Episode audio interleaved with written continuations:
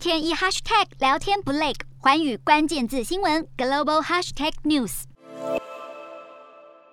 是加个油，油表价格就不断往上跳。美国三月消费者物价指数 CPI 飙高到百分之八点五，创下四十年来新高。当中推高通膨数字的最主要就是能源价格，因此加速升息早已是必然。美国联准会理事布兰纳德表示，央行将会迅速采取升息行动，把利率调高到不会影响经济的中性水准。布兰纳德对联准会控制通膨的做法很有信心。他认为联准会在让通膨降温时，不会伤害到就业市场，也不至于会让美国经济陷入衰退。市场目前认为联准会很有可能在下次会议升息两码，但相较于立场偏鸽派的布兰纳德，联准会鹰派大将美国圣路易联邦准备银行总裁布勒德却有不同意见。他呼吁必须加重升息力道。布勒德警告，如果以为央行只要适度升息，不必到会对经济产生抑制效果的地步，就能让通膨降下来，这绝对是一种幻想。他表示，如果想让通膨回到更接近百分之二的水准，美国今年升息就必须超过中性水准。美国银行巨擘摩根大通执行长戴蒙则是警告，通膨和乌俄战争对美国经济构成威胁，而联准会为了对抗通膨而让美国意外陷入经济衰退的风险也正在上升。如何掌握升息力度又不伤害到美国经济，将让联准会陷入极度两难。